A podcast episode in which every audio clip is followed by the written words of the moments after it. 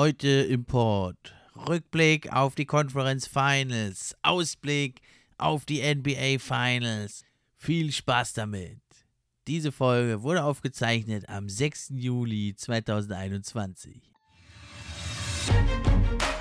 Der für die Fans die Gerüchte, die News und die Trends. Mit wechselnden Gästen, natürlich die besten, sind wir am Diskutieren. Spieler und Teams am Analysieren.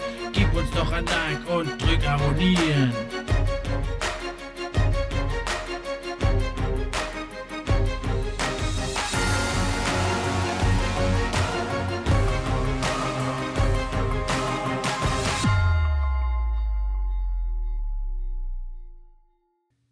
Hi, hallo und herzlich willkommen zum NBA Fan Podcast. Ich bin wie immer euer Gastgeber Steffen und auch heute freue ich mich über jeden, der eingeschaltet hat. Ihr habt schon gehört, die Themen im Vorspann und die will ich natürlich nicht nur alleine besprechen. Da habe ich mir zwei ganz kompetente junge Männer hier eingeladen aus Offenbach, schon zum zweiten Mal mit dabei, haben sich also echt bewährt beim ersten Mal, war eine super Episode. Es sind die Jungs vom Court Live Podcast Podcast. Hallo Leute, schön, dass ihr da seid. Stellt euch doch nochmal unseren Hörern vor und erzählt mal, was so in der letzten Zeit abgegangen ist bei euch in eurem Podcast. Hey, was geht ab? Äh, Steffen, danke für die Einladung. Wir freuen uns wieder hier sein zu dürfen. Ähm, ja, ich bin Bios. Wir waren ja beim ersten Mal, wie du korrekt gesagt hast, bereits hier in dem Podcast. Ähm, bei uns im Court Life Podcast natürlich auch behandeln wir die wichtigste Liga in unseren Augen, die NBA. Ähm, dort decken wir auch natürlich täglich die nicht täglich, aber äh, regelmäßig in der Woche natürlich die Themen der NBA ab. Jetzt in den Playoffs natürlich voller Fokus auf die Playoffs äh, mit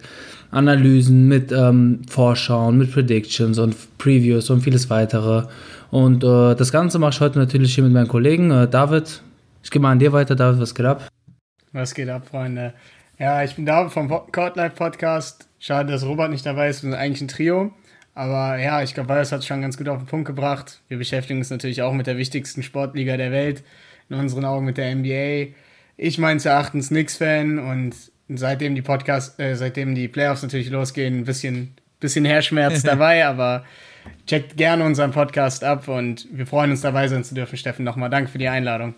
Genau, also eigentlich ein Trio Infernale, aber heute gebe ich dann den dritten zum Trio. Genau. Ja, also heute da unbedingt mal rein beim Court Live Podcast. War ja was David und Robert ist ja jetzt dazugestoßen. Korrekt.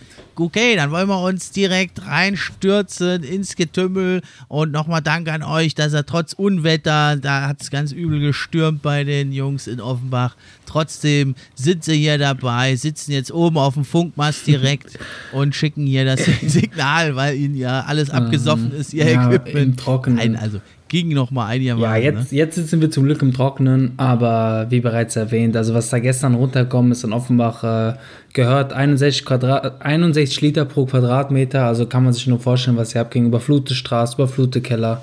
Äh, aber jetzt sitzen wir im Trockenen und sind äh, ready für die Folge. Ja, super. Unaufhaltsam durch nichts lassen sich aufhalten, um über die geilste Liga der mhm. Welt zu sprechen. Ja, und wir wollen erstmal zurückschauen nochmal auf die Conference Finals. Da wollen wir anfangen in den Western Conference Finals. Suns gegen Clippers. War ja eine relativ überraschende Paarung. Die Suns haben sich ja dann letzten Endes mit 4 zu 2 durchgesetzt.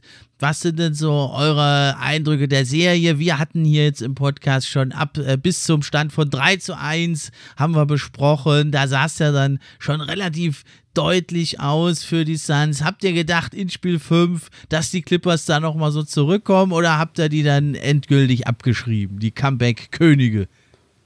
Weil du zuerst, du bist also, Clippers-Fan. Ja, dann übernehme ich gerne. Ähm, guck mal, das war halt so. Natürlich, wenn, wenn eine Mannschaft 3-1 äh, in Führung geht, dann weiß man, es wird jetzt verdammt schwierig, nochmal zurückzukommen. Ähm, ich, fand die, ich fand die Serie überraschend spannend. Äh, so hat sehr viel Spaß gemacht. Äh, sehr schöne Adjustments waren dabei. Die Clippers haben den größten Respekt verdient. Äh, auch teilweise natürlich, wie sie eingestellt waren. Wer weiß, wie die Serie mit dem Kawhi Leonard ausgesehen hätte, aber was die Jungs da abgeliefert haben, ähm, größten Respekt über die Playoffs. Leider waren dann die Suns dann einfach zu gut aus Clippers Sicht und wenn dann Chris Paul so ein Spiel ablegt, wie er es getan hat im, im Staples Center und macht er den Sack zu, dann, dann, dann hilft auch nichts weiteres. Also es war, es war eine tolle Serie, hat mega Spaß gemacht und wie gesagt, mit Kawhi Leonard hätten wir wahrscheinlich eine super spannende Serie über sieben Spiele gesehen. Jetzt waren es dann letztendlich sechs, aber die Clippers haben sich alles verdient, der Coach hat sich alles verdient und ich glaube, diese, diese Witze und vor allem dieses, dieses Ganze, was die Jungs jetzt, was sie gehört haben nach der Bubble, dass, dass sie jetzt so zurückgekommen sind, so eine Playoffs abgeliefert haben, das ist einfach unfassbar. Und äh, David, ich glaube, du siehst es ähnlich, oder? Oder siehst du es anders? Ja, Digga, also für mich auch ganz klare Kiste.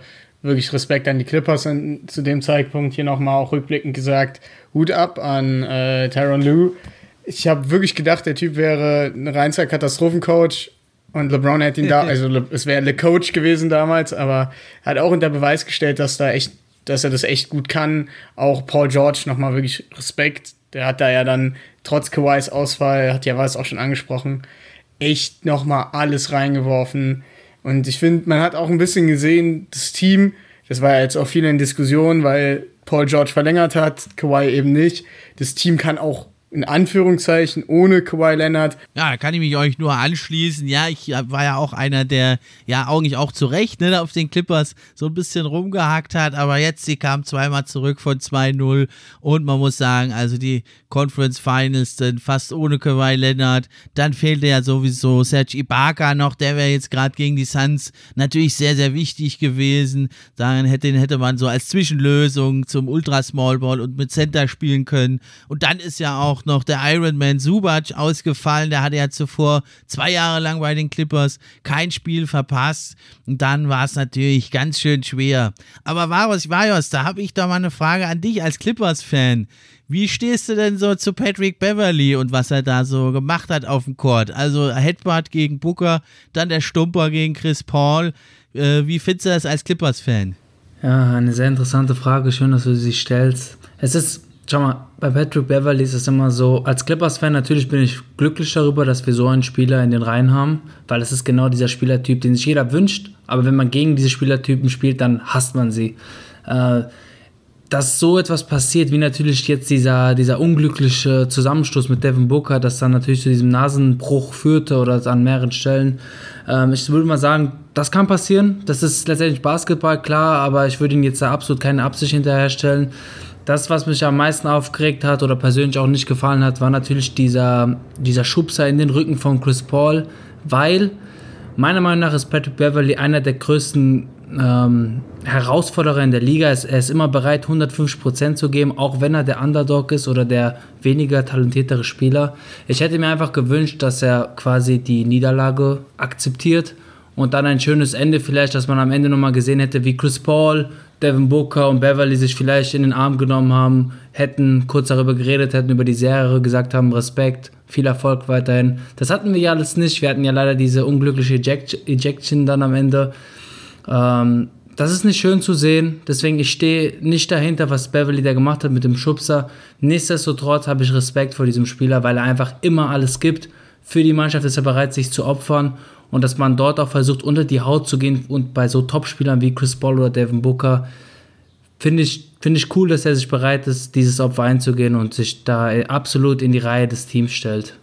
Also dieses Kämpfen und Beißen, das mag ich ja auch sehr an ihm, aber also man muss schon sagen, es ist doch immer wieder mal schon so an Rande der Illegalität und es war jetzt auch nicht das erste Mal, dass er Spieler verletzt hat. Ich will es jetzt da ihm auch keine Absicht unterstellen, aber das fand ich dann also echt schade, dass er auch dann bei Twitter auch also wirklich nur so eine halbgare Nicht-Entschuldigung nachgeschoben hat. Da hätte ich mich dann gefreut, wenn er dann ja, im Spiel in der Hitze und so. Und ich meine, da kann das mal wirklich passieren. Du hast ja gesagt, das ist einfach ein heißer Typ und wenn er nicht immer auf 180 ist, dann kann er halt nicht so spielen, wie er spielt. Aber dann mal in Ruhe, einen Tag später oder so, müsste man doch auch mal sagen können, war scheiße von mir und mhm. äh, Gratulation und so. Das, das fand ich halt dann ein bisschen schade, aber das hat ein bisschen verschenkt, aber. Absolut, stimme ich hier zu, Steffen.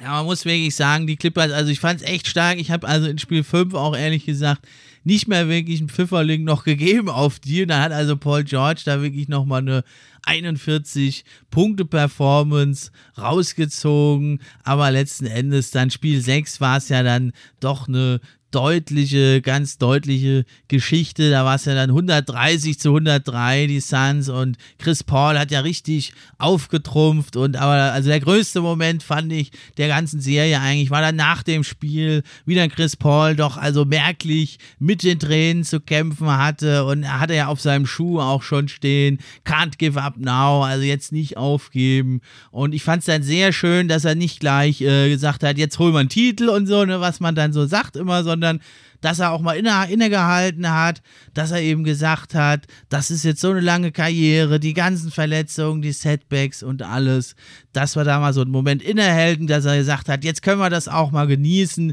und dann natürlich, dann greift man wieder an. Aber das finde ich in dieser schnelllebigen Zeit, fand ich das besonders toll, dass der Chris Paul sich mal die Zeit genommen hat, da innezuhalten. Äh, wie, wie fandest du denn das, David? Ja, also ich finde das auch dass er Chris Paul das gemacht hat, fand ich äh, sehr, sehr gut. Und dieser Moment nochmal innezuhalten und zu sagen, okay, hey, das ist passiert, dazu kam es, ist, ja, zeugt natürlich von Sportsmanship, auch Can't Give Up Now. Wie du es gesagt hast, dieser, ich finde das ja immer generell ganz cool, wenn die da diese Sachen auf den Schuh schreiben, ne? Und man sieht das, das ist ja, also, das ist ja wirklich cool in der NBA. Und von daher finde ich, kann ich dir in dem Fall nur absolut recht geben. Und für mich ganz klar, Chris Paul, Point God, kommt, von, kommt nicht umsonst der Spitzname in meinen Augen. Und also verdientester Finals-Teilnehmer seit Ewigkeiten in meinen Augen. Also ich freue mich tierisch für ihn, dass jetzt auch mit der Verletzung dann doch noch geklappt hat, dass er jetzt fit ist für die Finals. Das ist der Hammer. Die Suns für mich wirklich als ganze Franchise finde ich Wahnsinn. Was ich auch noch ansprechen wollte, du hast ja war es auch schon dazu gefragt mit dem Pat Beverly-Ding, ist so Emotionen im Sport ja, passiert, aber sowas gehört in meinen Augen nicht auf den Platz. Also klar, Beverly ist ein Spieler, der kommt krass über seine Emotionen und macht das auch viele und gerne, aber in meinen Augen, nee, gehört nicht auf den Platz. Ja, und sportlich auf jeden Fall. Aber ja, also für Chris Paul freut es mich echt total. Und der ist da so oft schon aus den verschiedensten Gründen immer gescheitert. Entweder war das Team nicht gut genug oder er war verletzt. Dies und das. Das ist ja ganz, ganz bitter. Und ich denke, das wird jetzt äh, zum Ende seiner Karriere, wenn es dann so um seine Legacy geht, da kann man ihn natürlich jetzt wahrscheinlich nochmal deutlich höher einordnen. Was meinst du, Vajos, machen denn diese Finals-Teilnahme, die er jetzt endlich geschafft hat. Ähm, was macht das für die Legacy von Chris Paul aus? Ich glaube, das bedeutet viel. Also man, man muss ja auch sagen, so eine Finals-Teilnahme oder eventuell sogar ein Meisterschaftsring bedeutet viel für uns als Zuschauer oder natürlich auch als äh, Fans oder auch Spieler oder Trainer selbst. Und letztendlich muss man sagen, in die Finals zu kommen, klar, wir sind es vielleicht gewöhnt von einem LeBron James, der quasi jetzt zehnmal in die Finals alleine gekommen ist, aber nichtsdestotrotz, das ist was ganz Besonderes. Und frag mal den Chris Paul, wie sehr er 17 Jahre dafür gekämpft hat, um in diese Finals überhaupt einzuziehen. Dementsprechend natürlich, wie ihr beide gesagt habt, war dieser Moment so schön, dass es dann letztendlich geschafft hat. Und das katapultiert ihn, finde ich, dann doch ein paar Plätze weiter oben, weil man muss ja auch sagen, Chris Paul war immer ein Gewinner, der noch nie gewonnen hat. Also es war mhm. ein Gewinnertyp, der letztendlich einfach nicht diesen großen Sprung zum Sieg geschafft hat. Jetzt aber ist er so nah dran. Er ist jetzt auf der größten Bühne, die wir uns vorstellen können im Basketball und das wird ihn pushen. Das wird seine Legacy pushen und ähm, in meinem persönlichen Ranking ist er da im Podcast auf jeden Fall, würde ich mal sagen, schon jetzt unter den Top 5 und wer weiß, wenn er jetzt starke Finals-Performance abspielt, kann er sich vielleicht sogar noch höher in die Top 3 oder ähnliches befördern. Oder ja, ich meine. Finals MVP, ja, das wäre es natürlich. Das wäre das wär Wahnsinn.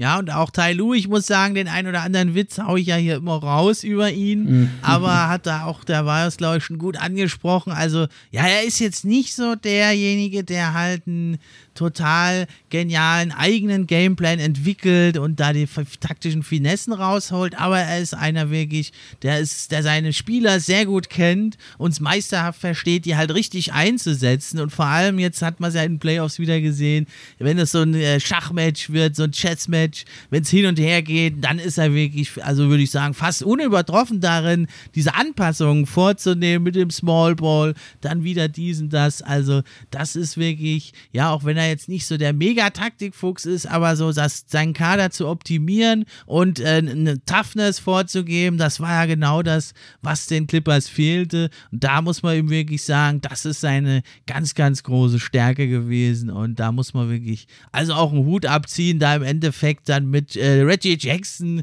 der da die Playoffs seines Lebens spielt Ja, und am ja. Ende der Marcus Cousins, Morris auf einem Bein, äh, äh, da so ein Fight zu liefern. Also das, da haben die wirklich jetzt viel an Boden wieder gut gemacht in der, in der Ansehung, denke ich, die Clippers. Ja, definitiv. Das, das hast du alles korrekt gesagt. Die Clippers haben sehr viel wieder gut gemacht. Äh, Die Spieler haben sich ihren Arsch aufgerissen, wie man so schön sagt. Und die Frage ist natürlich, Steffen, was meinst du?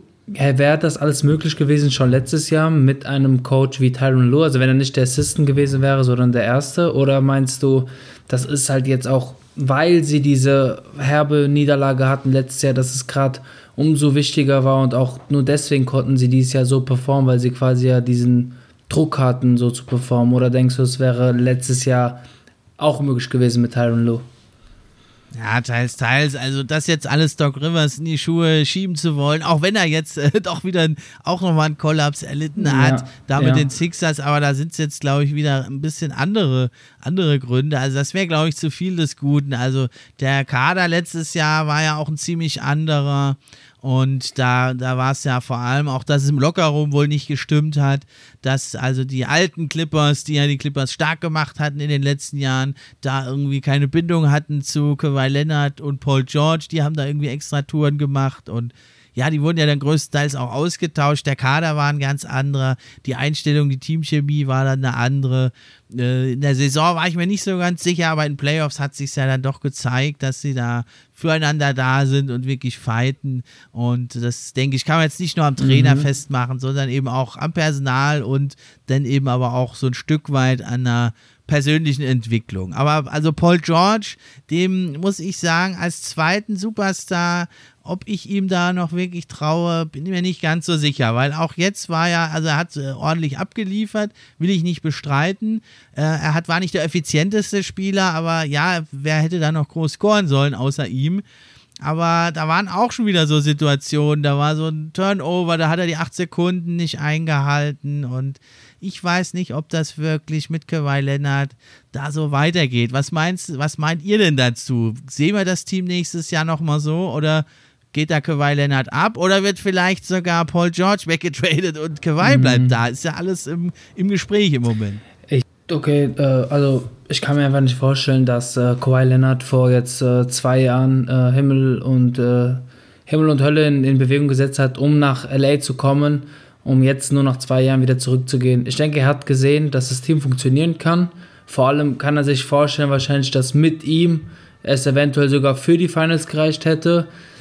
Gleichzeitig ist er ja absolut verliebt in San Diego, äh, wo er auch lebt, mit äh, einer nahen Distanz zu LA. Dementsprechend kann ich mir einfach nicht vorstellen, dass er weggeht von den Clippers, weil ich auch irgendwie kein Szenario sehe, wo er sonst jetzt reinpassen würde, bis auf New York eventuell. Aber das wäre dann natürlich auf der anderen Seite der USA. Dann, dann glaube ich, bleibt er lieber bei den Clippers. Da hat er ja schon diesen absoluten Superstar-Bonus und äh, Status. David, siehst du das genauso wie ich oder denkst du, der haut ab? Ja, deswegen wollte ich gerade noch den Vortritt lassen. Wir hatten es ja schon mal in unserem Podcast in der letzten Folge kurz angesprochen, die ganze Kawhi Leonard-Situation. Also, dazu muss man ja sagen, dass äh, Kawhi Leonard im Gegensatz zu äh, Paul George nicht verlängert hat während der Saison. Paul George hat direkt, glaube ich, um vier Jahre verlängert und äh, Leonard hat ja nächste Saison die Player Option, mit der er raus könnte aus dem Vertrag. Und ähm, um auf Steffens Punkte aufzugreifen, ich weiß nicht, ob Kawhi Leonard, also Kawhi Leonard ist ja generell, ich weiß nicht, und Kawhi Leonard, die beiden Phrasen in einem Satz, das ist ja vorprogrammiert, weil kein, keiner kann den Typen, glaube ich, durchschauen. Und deswegen finde ich super, super schwierig, die Situation um ihn herum zu beurteilen. Also ja, weil es hat recht mit dem, was er sagt, dass Kawhi Leonard wirklich ja alles gegeben hat, um in LA zu sein, San Diego bei seiner Familie. Auf der anderen Seite, der Typ wird Finals MVP mit einem in Toronto und verlässt Toronto. Das sind schon, also der ist schon ein bisschen schwierig zu durchschauen, was das angeht, finde ich. Und deswegen kann ich mir tatsächlich sehr gut vorstellen, dass auch die Clippers sagen, okay, wir müssen Paul George um vier Jahre verlängern, weil Kawhi, wir wissen selber nicht, ob der bleibt. Und deswegen kann ich mir vorstellen, Kawhi könnte tatsächlich dann halt einfach sagen, hey, nee, ich habe gesehen, Paul George kriegt es alleine auch nicht hin. Klar, Steffen hat ja auch angesprochen, gut gespielt, gute Performance, auch, auch noch überzeugend, aber eben diese Fehler, die ein Superstar nicht machen sollte. Die Nummer zwei, natürlich, jeder hat jetzt Idealbild der Nummer zwei im Sinn mit Chris Middleton durch die Serie der Bucks, aber sowas, du brauchst einen zweiten Superstar, der komplett übernehmen kann, der sagen kann, okay, ich kann das Team auf meinem Rücken tragen und ja, das ist Paul George einfach nicht. Er hat zwar gute Leistung gebracht, aber es ist eben nicht Superstar-Niveau gewesen, was er gebracht hat. Und deswegen kann ich mir durchaus vorstellen, dass Kawhi Leonard sagt, nee, ich bin raus aus der Player-Option, ich gucke mir meine Option auf dem offenen Markt an und entscheide vielleicht diesmal eher danach, wo, welches Team muss sich nicht nochmal komplett neu aufbauen, sondern hat schon die richtigen Puzzleteile. Beispielsweise ja New York, die auch, glaube ich, noch einen Max-Vertrag offen haben. Wenn sie, glaube ich, eine kleine, sie müssen ein, zwei Sachen traden, vielleicht Eric Rose nicht verlängern und dann könnte da ein Max-Spot entstehen, aber nichtsdestotrotz sowas in der Art. Also ein bereits ein Team, das jetzt schon so ein bisschen wie die Clippers eben in der letzten, in der Saison vor Kawhi Leonard waren. Ein relativ gutes Team, der Kern steht. Da fehlen noch ein, zwei Sachen. Holst einen Superstar dazu, der kann auch mal das Team ein bisschen nach seinem Belieben umbauen und dann könnte es klappen.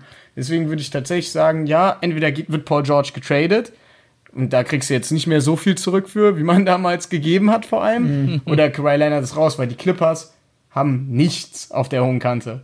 Nichts. Deswegen, das ist eine super, super komplexe Situation, die du da angesprochen hast, Steffen. Ja, wird echt spannend. Ja, also man hört auch hier, Dallas streckt die Fühler aus, halte ich allerdings irgendwie für eine mhm. Ente. Es war, ist ja schon öfters, dass Dallas da die Free Agents holen will, hat nie geklappt. Wäre natürlich eine Mega-Kombo, äh, Doncic und Kawhi Leonard. Wäre dann mal so andersrum, da kannst du ihn nicht schlagen, hol ihn wieder rüber. Mhm. Ja, aber ja, warten wir es mal ab. Ich glaube, habe ich jetzt noch ein bisschen zu früh. Ja, dann gehen wir doch noch rüber, ja, auf, auf die andere Seite, in die Eastern Conference. Da war ja auch eine extrem verrückte Serie, vor allem auch wieder von Verletzungen geprägt, geplagt, wie ja leider die ganzen Playoffs, die Bucks und die Hawks da stand es ja 1 zu 1 und dann in Spiel 3 war ja ein super Spiel. Trae Young hatte 35 Punkte gemacht und dann hat er sich ja da im, äh, am Ende des dritten Quarters da am rechten Knöchel verletzt. Das war ja also äh, ein weiterer Schockmoment. Das war ja ganz bitter. Habt ihr da gedacht, ähm, dass die Hawks nochmal zurückkommen oder war für euch da schon klar, die Serie haben die Bugs im Kasten? Für mich war es spätestens in diesem Moment klar, dass die Bucks die Serie gewinnen. Äh, die Sache ist auch hier ganz klar, dass für mich, für mich persönlich war ganz klar, die Bucks favorisiert, die Serie zu gewinnen. Dass die Hawks dann doch so stark, vor allem die ersten Spiele gespielt haben und natürlich persönlich ein Trey Young extrem krass abgeliefert hat, ähm, war mir einfach so klar, dass in dem Moment, wo er sich verletzt hat und dann rauskam, was er dann letztendlich hat für eine Verletzung, dass diese Playoffs wahrscheinlich für die Hawks gelaufen sind, weil man muss sagen, das Spiel ist einfach natürlich logischerweise so um Trey Young geschnitten. Es sind nicht, mal, nicht nur seine Punkte, es sind auch natürlich auch die ganzen Pässe und die offenen Würfe, die er für die anderen kreiert. Ähm, dementsprechend nach der Verletzung ging es nicht viel weiter. Und das hat man dann auch letztendlich gesehen. Klar, Janis Antetokounmpo auch hat sich verletzt. Das, ist, das spielt immer noch eine wichtige Rolle für die Finals, wie wir vielleicht später nochmal kurz besprechen. Aber die Bugs sind einfach, sag ich mal, kompletter ohne Janis anstatt andersrum, weil wir bei den Bucks einfach so viele talentierte, Spiel, talentierte Spieler haben, die sich selber einen Schuss kreieren können, sprich Chris Middleton oder auch ein Drew Holiday. Aber gleichzeitig hast du auch eine, eine Naturdominanz wie den Brook, Brook Lopez, der ja auch dann ein 33-Punkte-Spiel abgeliefert hat, der die ganze Zone dominieren kann. Da hat man auch zu Recht gesehen, warum dieser Typ der ähm, All-Time-Leading-Scorer der Nets ist. Und dementsprechend war natürlich absolut klar, dass die Bucks die Serie gewinnen würden und was sie dann auch letztendlich gemacht haben. Ja, aber knapp ist es ja trotzdem nochmal geworden. Ja, und auch in Spiel 3 musste ja Middleton also da äh, 38 Punkte auflegen, 20 davon ja im vierten ja. Quarter. Vor allem dann äh, nachdem Trae Young raus ist, aber trotzdem war es noch ein harter Fight, ja auch in Spiel 4, also da haben ja die meisten dann kein Pfifferling mehr eigentlich gegeben auf die Hawks, aber ich hatte ja 4-2 Bucks getippt, Gott sei Dank haben da die Hawks dann auf mich gehört.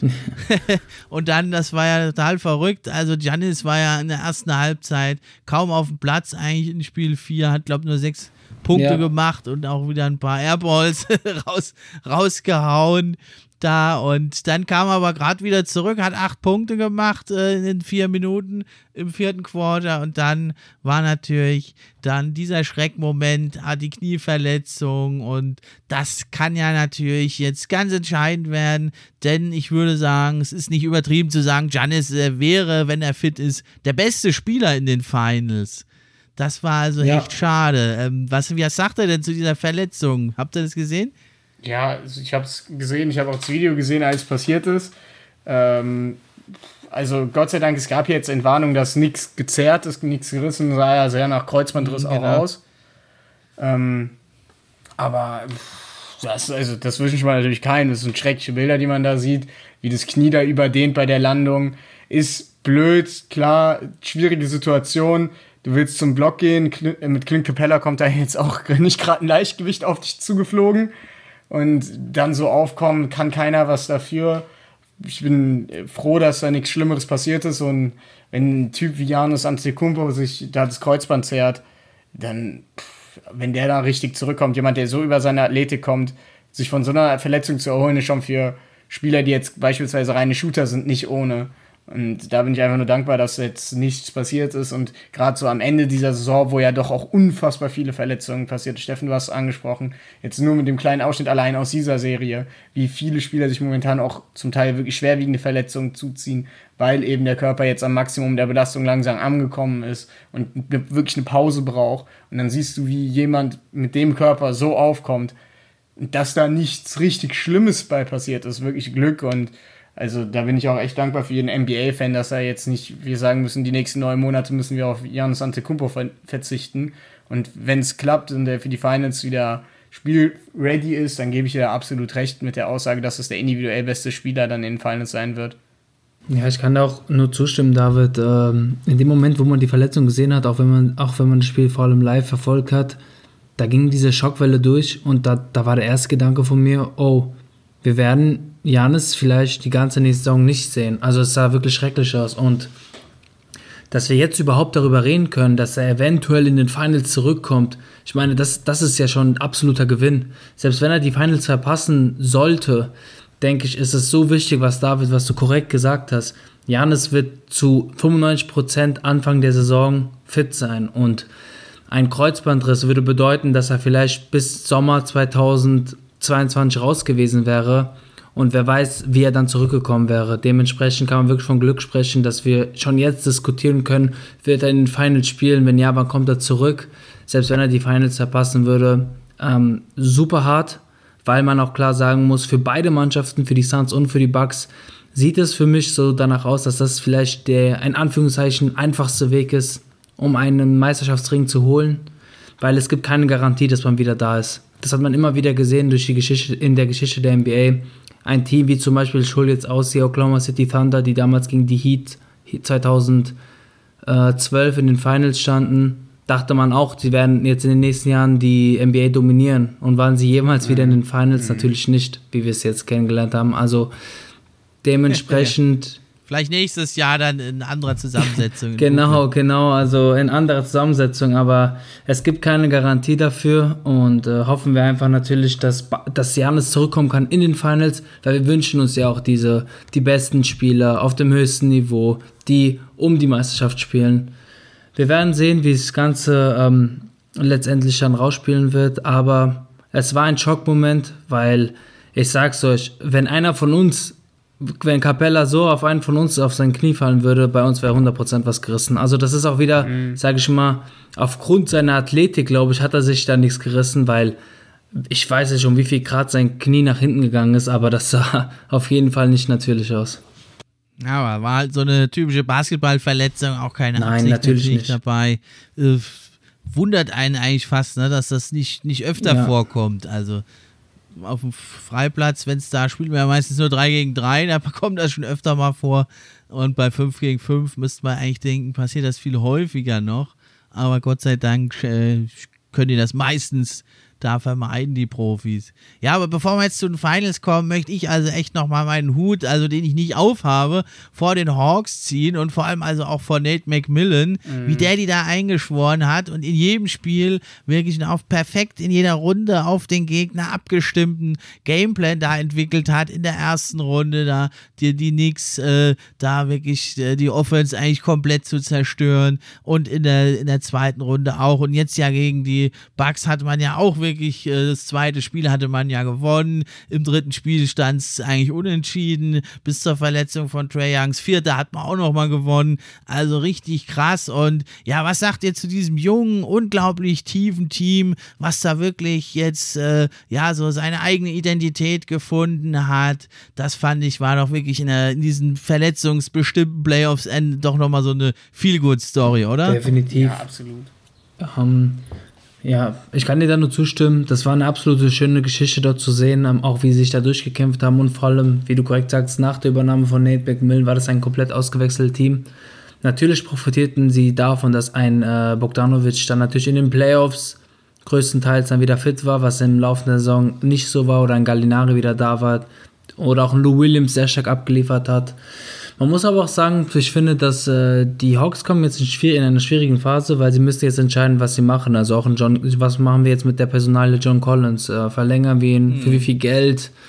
Was machen wir, wenn er weggeht? Also da gibt es viele Fragen, auch ein Kevin Huerta eventuell oder Kevon. Kevon. Red Velvet. Ist doch der Meister der tausend Spitznamen. ja, das stimmt. Also sind ganz viele Spitznamen für ihn geflogen. Aber Steffen, ich sag's dir, die Hawks haben jetzt durch diesen Erfolg wahrscheinlich auch einen gewissen Druck, weil sie müssen jetzt gucken, dass wir das Team irgendwie zusammenhalten, weil sie wollen natürlich so einen Erfolg wiederholen und vielleicht sogar noch weiter streiten. Also muss man mal schauen, was jetzt passiert bei den Hawks. David, glaubst du denn zum Beispiel, dass man das Team so zusammenhalten kann, wie es jetzt ist? Ja, also ich finde, wir hatten das auch schon, schon mal ein bisschen angesprochen, ich glaube vor einer oder vor zwei Folgen. Die Hawks sind für mich ein wirklich super interessantes Team. Die sind nämlich in, der, in meinen Augen ähnlichen Situationen, wie es unter anderem auch die Suns lange waren. Die haben schon, außer dass sie halt tatsächlich Erfolg haben, ähm, die haben die wichtigen Puzzleteile quasi schon beisammen. Also die haben ihren absoluten Superstar, der Booker Slash in diesem Fall Trey Young.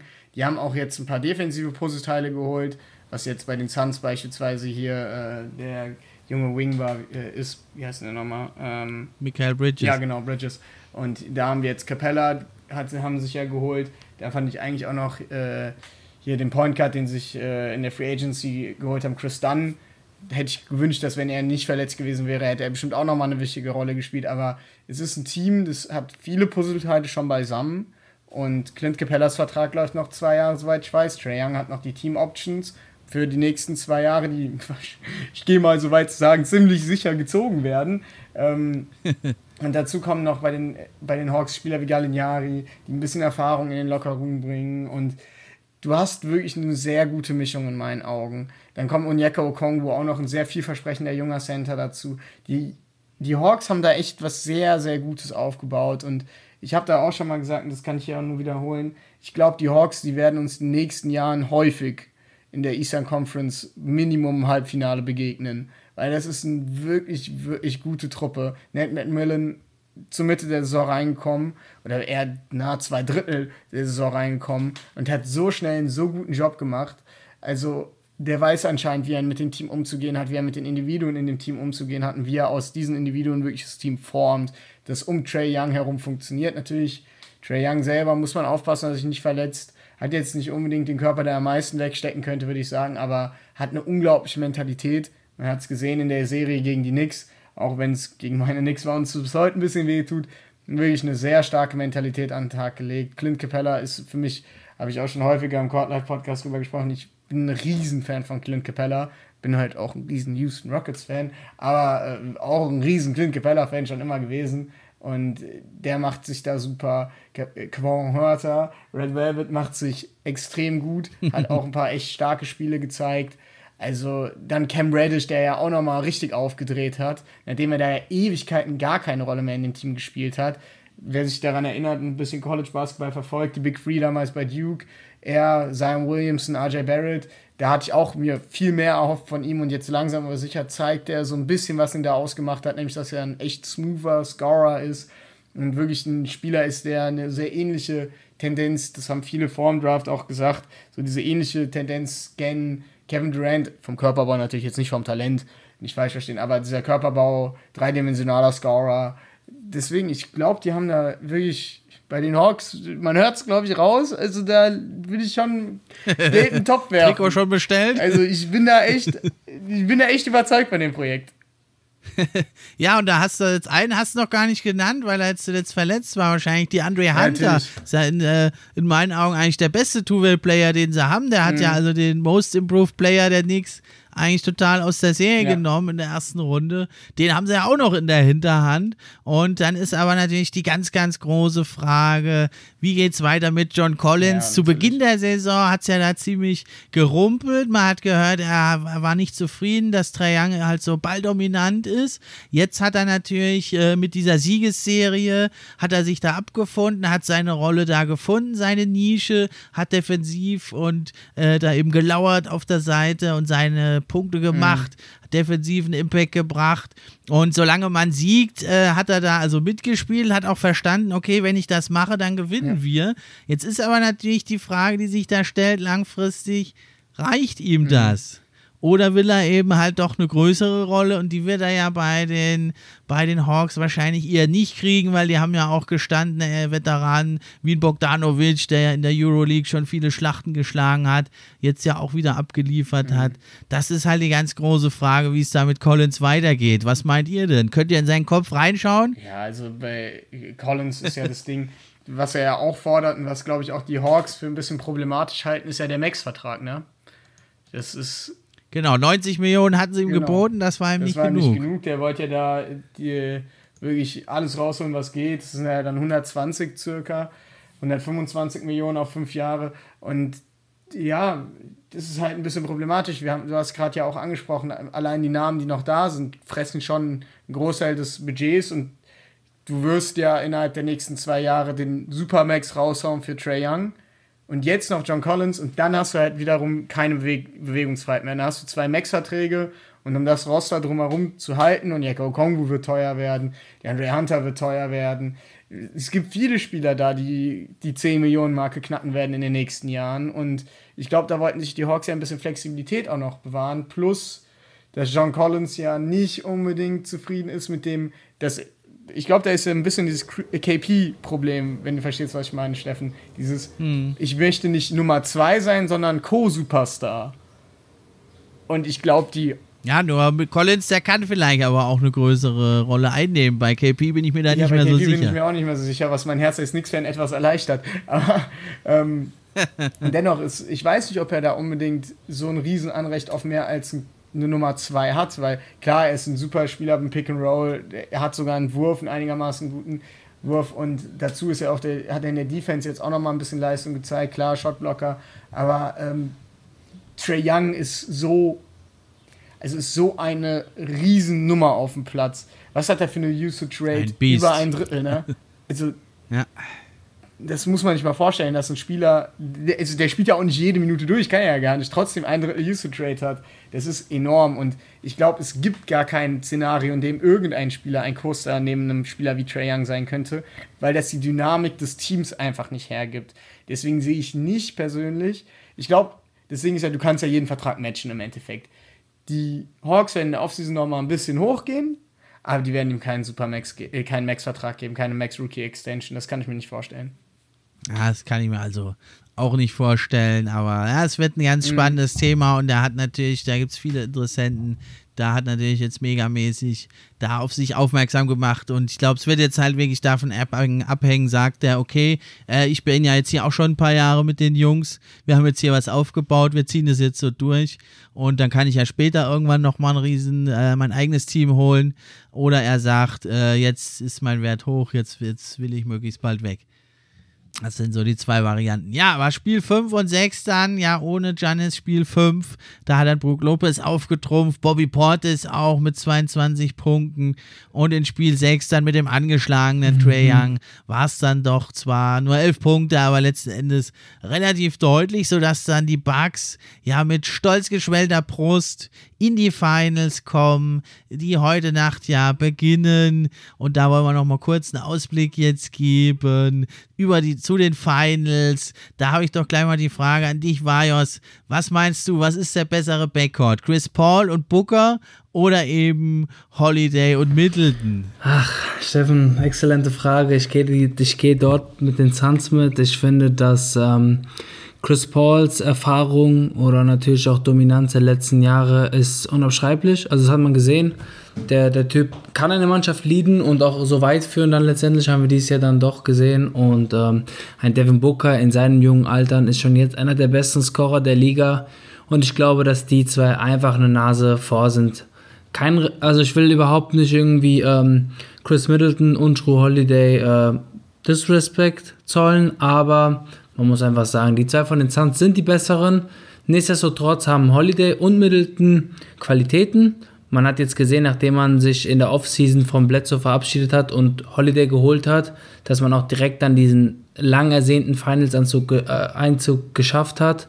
Dementsprechend haben die zwei Jungs auch was auf petto. Bei Chris Middleton ist das größte Problem diese Inkonstant. Er kann einen Abend sieht er aus wie ähm, der zweite Michael Jordan, am nächsten sieht er aus wie Porzingis, sage ich jetzt mal. Also ähm, mhm. es, es schwankt sehr, es variiert. Dementsprechend ist das das Schwierigste, meiner Meinung nach, was man einschätzen kann.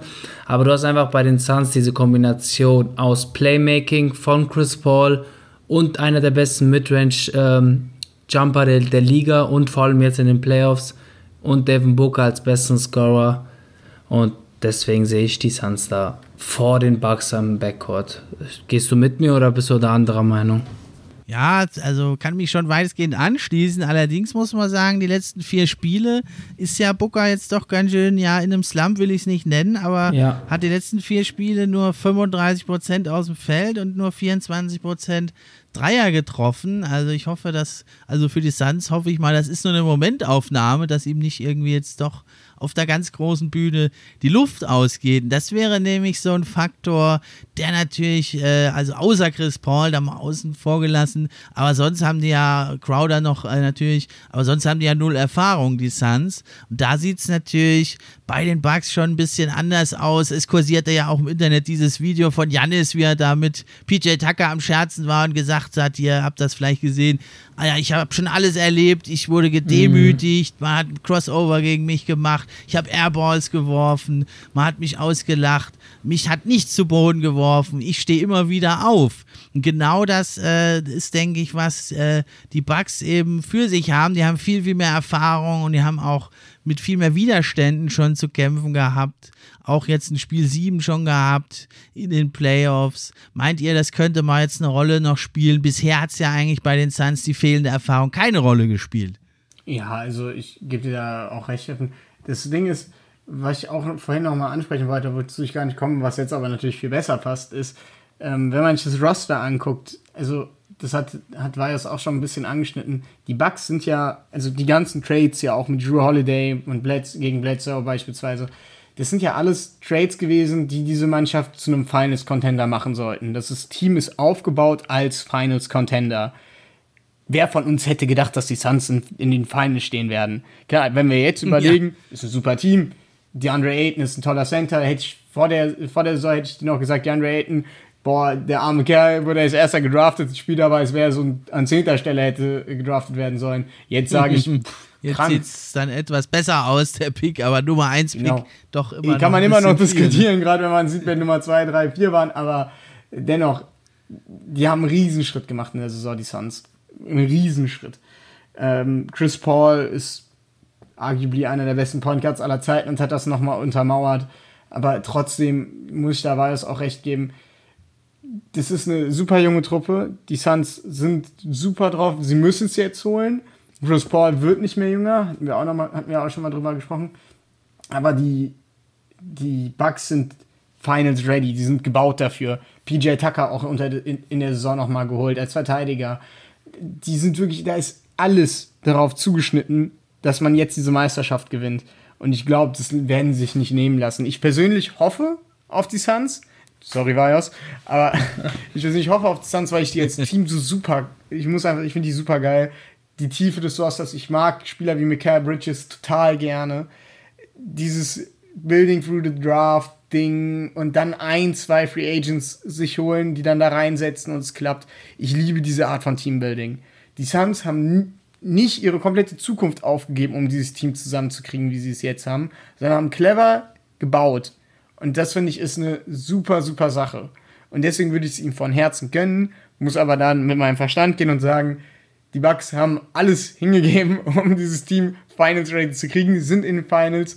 Ja, wie du es auch gesagt hast, dieser Spruch von Janis mit PJ Tucker, das ist die Erfahrung, die da drin ist. Das sind ein bisschen kühlere Köpfe mit dem Game 7. Das ist auch nochmal so ein Mentalitätscheck, den sie da bestanden haben mit. Ich glaube, sie sind ready und sie werden es sich nicht nehmen lassen. Ja, wenn, wenn Giannis fit ja, genau. ist natürlich, ne? Ja, da gehen wir jetzt, da gehen wir jetzt immer davon aus. Sonst sieht es natürlich ganz, ganz ja. anders aus. Oder wenn er zumindest fit mhm. wird in den ersten Spielen, denke ich, ja, bin ich da bei dir. Aber apropos Teambuilding, also da brauchen sich ja die Bugs auch nicht zu verstecken. Die haben ja auch Middleton und Giannis gedraftet, auch beide nicht sehr ja. hoch. Und da habe ich letztens nochmal geguckt bei NBA 2K 2014, da waren das die beiden, die waren die schlechtesten Spieler im Spiel, beide mit 60 bewertet. Also bis 99 geht das da, wer das nicht kennt. Und das, denke ich mal, ist also auch Teambuilding mhm. par excellence. Ne? Und also Brooke Lopez ist ja auch schon eine Weile dabei jetzt. Und Holiday kam eben, mhm. Holiday und Tucker noch neu dazu. Und gerade Holiday, also er wurde ja ziemlich kritisiert bisher, hat auch so aus dem Feld jetzt nicht die besten Werte, 42% noch aus dem Feld, 30% Dreier, ja, also immerhin 17 Punkte, fast 18, 8,5 Assists, so die reine Produktivität, die ist sehr gut, aber der ist halt, denke ich, der könnte jetzt auch in den Finals mit seiner starken Defense da richtig ein Faktor werden. Und das sehe ich ähm, wenn man jetzt so äh, Mann für Mann das mal durchgeht, die Matchups, da ist ja sehr ausgeglichen. Aber für mich spricht noch, auch noch für die Bugs, außer wenn das mit Janis den besten Spieler haben der Serie, dass sie meiner Meinung nach doch noch ähm, die beste Defense auch haben. Und dass gerade dieser Backcourt mit Holiday und Middleton, glaube ich, Chris Paul und Booker, die ja zuletzt schon die letzten Spiele nicht sehr gut getroffen haben, dass die da die nochmal vor große Probleme stellen könnten. Wie seht ihr das mit dieser äh, Defense im Backcourt und insgesamt? Ja, man muss sagen, dass beide Mannschaften sich defensiv ausgezeichnet haben in diesen Playoffs und beide super gut defensiv sind. Ähm, man muss einfach sagen, es ist super spannend, weil äh, wir haben jetzt gesehen über den in den Playoffs, dass ähm, jeweils die Suns, aber auch die Bucks verschiedene äh, Defense-Schemes spielen können. Das heißt, äh, unterschiedlich, wie man switcht, wie man nicht switcht, äh, teilweise Zone und ganz unterschiedliche Sachen haben wir bereits auf beiden Seiten gesehen. Es wird auch teilweise definitiv eine Defensivschlacht, also die werden sich wenig geben und äh, für mich ist ein sehr wichtiger Key in dieser Serie, wer dominiert die Zone sind das die Bugs oder die Suns und wer macht vor allem eine gute Arbeit beim Rebound? Weil ähm, beide haben stabile Typen auf, auf den Seiten, äh, natürlich angeführt von Brook Lopez bei den Bucks und DeAndre Ayton bei den Suns. Äh, wer die Zone dominiert, hat gute Chancen, diese Serie zu gewinnen. Seht ihr das genauso? Ja, also ich gebe dir vollkommen recht. Du hast ja was angesprochen, was super wichtig ist, nämlich diese Zone. Und da ist ja dann auch, was Steffen ja schon angesprochen hat, wir gehen ja jetzt prinzipiell davon aus, dass Janis fit wird. Wenn Janis nämlich nicht fit wird, dann könnte dann defensiv ganz schönes Loch entstehen. Dann hast du nämlich nur noch Brook Lopez, der ein richtig guter Zonenverteidiger ist. Weil wir müssen jetzt hier nicht um drei heißen Brei herumreden. Janis ist einer der besten Defensivspieler der Liga und ohne den ist es natürlich schwieriger. Klar, Chris Middleton ist nicht komplett Katastrophe, die Defense. Mit Drew Holiday hast du einen der besten Man-on-Man-Verteidiger in der ganzen Liga. Äh, du hast PJ Tucker, der auch sehr gut in der Zone verteidigen kann, generell ja auch ein sehr guter Verteidiger ist. Aber dennoch, diese, also die Suns haben ja auch eine unfassbare Feuerpower und selber wirklich auch gute Defensivspieler. Chris Paul ist defensiv gut. Devin Booker hat einen Schritt nach vorn gemacht in den Playoffs, ist nicht mehr schlecht defensiv. Die Andre Ayton ist ein Zonenmonster defensiv. Und dazu kommt jemand noch wie Mikael Bridges, der, das muss man ja dazu sagen, ein bisschen underrated vielleicht ist. Der hat eine echt krasse Wingspan, also die Armlänge. Ja. Wirklich extrem gut. Äh, unterschätzt man manchmal, wie sau wichtig das ist. Und ist selber, ja. hat echt gut, hat ein super Spielverständnis auf der defensiven Seite. Also der antizipiert Bälle, der hat eine gute Stilstatistik. Ich glaube, es war 1,2 jetzt in der Saison pro Spiel. Das ist schon, die haben da auch ein paar defensive Monster in Anführungszeichen stehen. Deswegen wird es, glaube ich, wie Bayers schon herausgestellt hat, beide können verschiedene Defense-Schemes spielen. Dann wird es um die Kleinigkeiten gehen. Wer macht dann mal den kleinen Fehler und dann ist auch immer die Frage, wer erholt sich von so einem kleinen Fehler, ne? Also wer kommt dann, sagt dann, okay, nee, einmalige Sache, direkt einen neuen Scheme anwenden, wie kommen wir da jetzt wieder drum herum? Das hat jetzt nicht geklappt. Das wird auch, glaube ich, so ein bisschen, Steffen hat es ja Schachmatch genannt, das könnte auch hier wieder passieren. Ja, und da muss man natürlich schauen, weil natürlich jetzt äh, Coach Budenholzer ja zwar doch letzten Endes die richtigen Schlüsse gezogen hat, aber hier und da braucht er ja mal ein bisschen länger. Ja, sein Budenholzerischer äh, Dickschädel, der ist ja bekannt, aber jetzt ist er ja wirklich auch über seinen Schatten gesprungen und ähm, also denke ich jetzt nicht, dass Monty Williams ihn da wirklich auscoachen wird. Ja, besonders toll bei Janis finde ich also auch, dass er jetzt endlich, endlich mal auch seine Dreier eingestellt hat. Also ja. noch noch bis Mitte der Netzserie hat er teilweise bis zu acht mhm. Dreier genommen.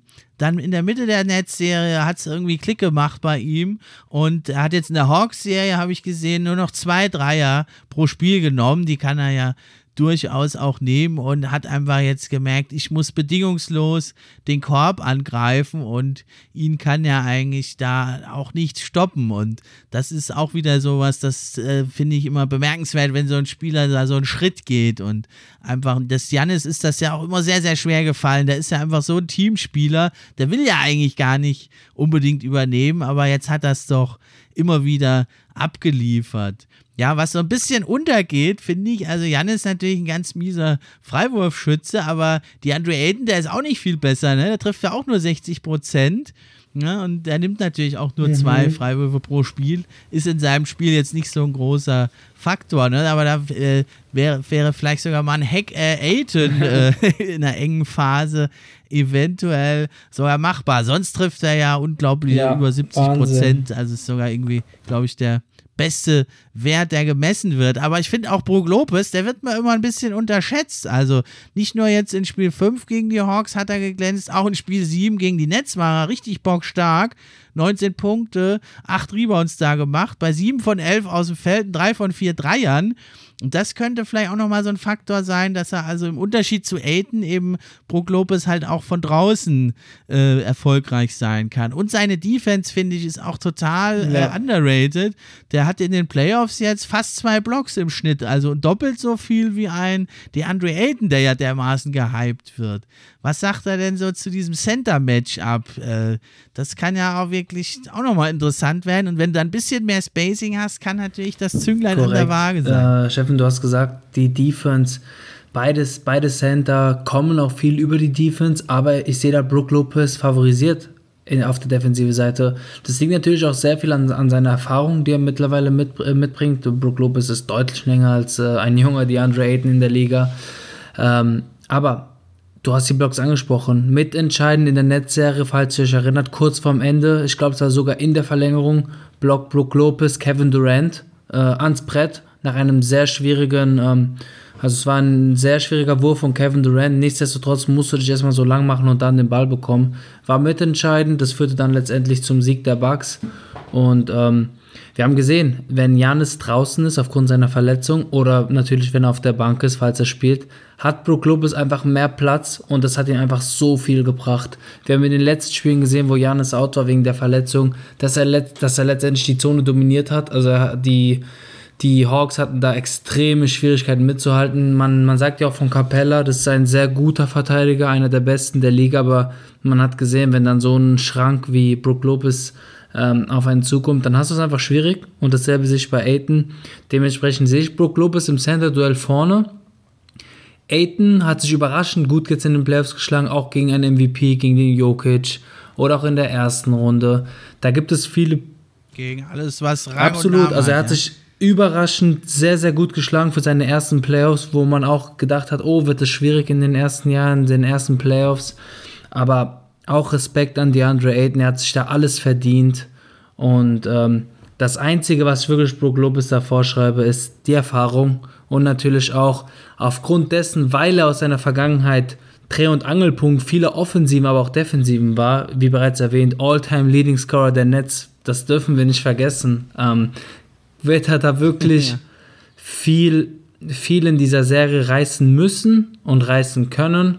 Und wenn er wirklich diese Leistung konstant über sieben Spiele, sagen wir maximal sieben Spiele äh, aufs Parkett bringen kann, dann könnte er ein ganz, ganz wichtiger Mann werden für diese, für diese Serie. Ja, da hoffen wir mal, dass Aiden auch sich das Spiel 5 da gegen die Hawks der Bucks angeschaut hat, weil der Aiden, der ist ja so jung, der kennt ja sowas wie Post-Scoring eigentlich gar nicht. Seit er in der Liga ist, gibt es das ja kaum noch. ja, und also die Bank der, der, der Suns, die würde ich eigentlich mindestens ebenbürtig sehen den Hawks, aber äh, den Hawks sage ich schon, den Bugs, aber die Center Rotation, die ist natürlich sehr, sehr dünn bei den Suns. Ne? Da muss natürlich Aiden unglaublich viele Minuten mhm. abreißen, weil nach ihm geht es dann ganz schön runter. Und Saric, den äh, kannst du jetzt da eigentlich eher nicht bringen, weil die Bugs sind ja eh schon sehr, sehr groß. Und dann hat er jetzt zuletzt Bobby Portis da auch noch ziemlich aufgetrumpft. Meint ihr, das könnte ein Problem sein, gerade die großen Positionen? Da bei den Bugs extrem stark besetzt und die ja eh sehr, sehr groß sind, die Bugs. Ja, definitiv. Also wir hatten ja schon herausgestellt, dass es einen Kampf um die Zone geben wird und du hast ja gerade, Steffen, auch richtig bemerkt, ähm, also ja, Dario Saric, der hat ja eine ganz gute Saison auch auf der 5 gespielt, war jetzt nicht schlecht oder sowas, äh, ist halt auch nicht Nein, nein, das genau, aber ist jetzt halt sagen, halt eben nicht zwei Meter, was weiß ich, riesig.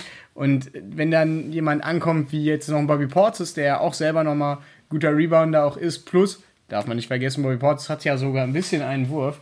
Äh, und ist im Post. manchmal.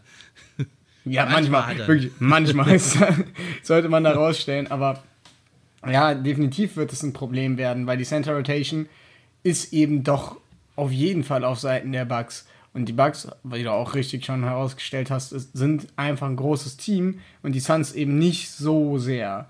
Und die Andre Ayton hat Gott sei Dank das Glück, dass er noch sehr, sehr jung ist und dadurch hoffentlich viele Minuten auch wegstecken kann, ohne ein größeres Problem damit zu haben, weil das wird definitiv notwendig werden. Ich finde es so nice, gerade weil wir über Bobby Portis reden, ja, ihr habt ja bestimmt alle gesehen, wie sich Bobby Portis von dem Spiel mental vorbereitet, nämlich indem er sich vorstellt, dass die Gegner seine Mutter geschlagen hätten. ja, das passt ja, irgendwie zu ihm. Ne? Sehr, sehr witzig. Früher ja auch schon mit Mitspielern aneinander ja. geraten. Ja, okay, nice. Dann ähm, habe ich jetzt nur noch eine Frage an euch. Wir sind schon wieder an Ende angelangt. Dann möchte ich jetzt mal wissen, was ist eure genaue Prognose? Wie tippt der Court Life Podcast die NBA Finals? Gut, dann fange ich mal an, David. Also natürlich auch hier, wir haben ja nicht eine Meinung als Podcast, sondern eher natürlich ähm, jeweils eine. Ähm, bei mir ist es ganz klar auch teilweise was heißt teilweise, ein bisschen subjektiv bin ich dabei, aber ich sehe die Bugs vorne. Ich glaube auch, dass selbst ohne Janis die Bugs eine sehr, sehr gute, äh, sehr, sehr gute Finals spielen werden. Und ich glaube, dass sich die Bugs in sieben, dann sogar auswärts in Phoenix entscheiden werden und durchsetzen können. Dementsprechend sage ich Bugs in seven.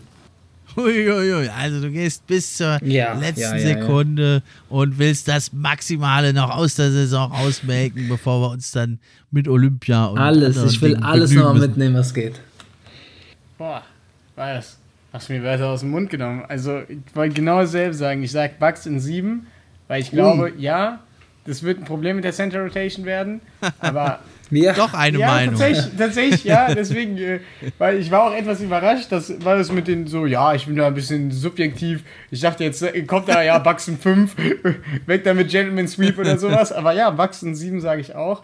Ähm, weil die Probleme, die wir angesprochen haben, die werden natürlich über den Spielverlauf hervortreten. Aber was wir auch nicht vergessen dürfen, ist, wie lange ist Janis verletzt? Kommt er während der Serie? Kommt er zu Anfang der Serie? Und ich tippe jetzt mal, dass sie es wahrscheinlich ruhiger angehen lassen wollen und sagen, okay, wir bringen ihn erst so ab Game 2.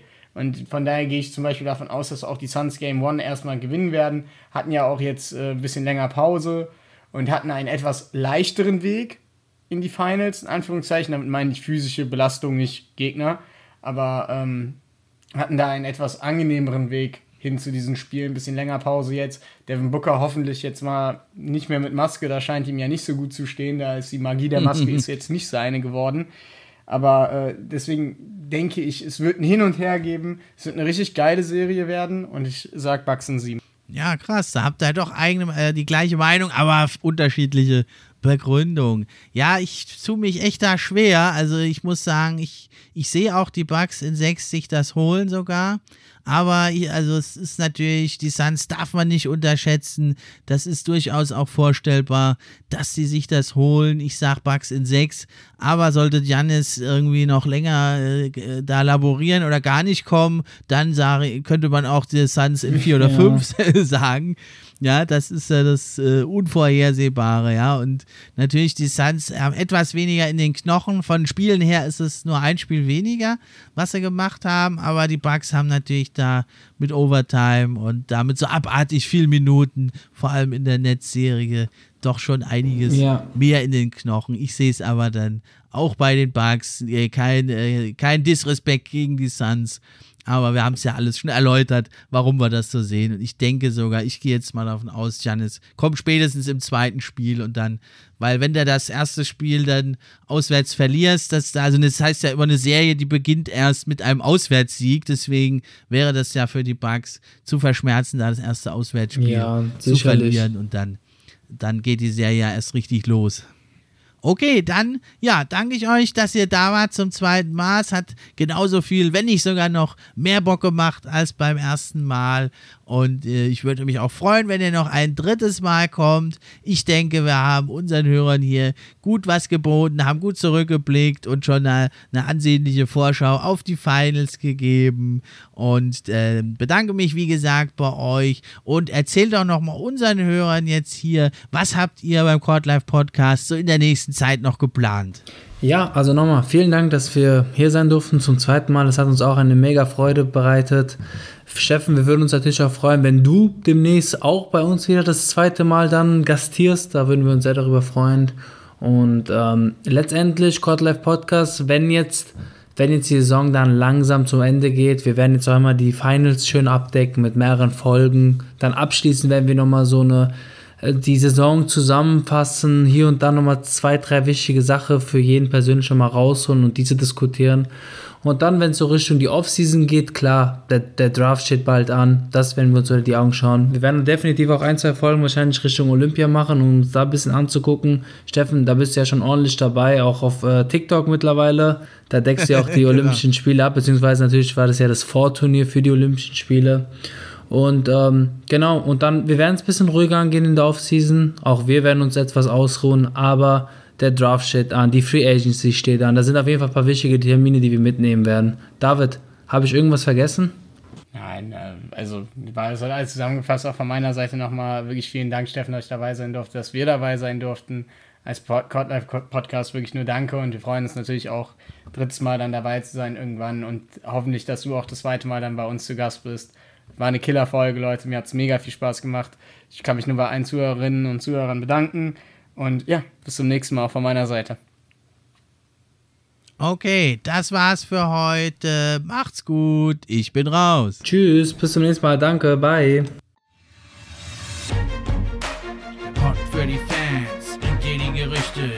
News und die Trends. Mit wechselnden Gästen, natürlich die besten, sind wir am Diskutieren. Spieler und Teams am Analysieren. Gib uns doch ein Like und drück Abonnieren.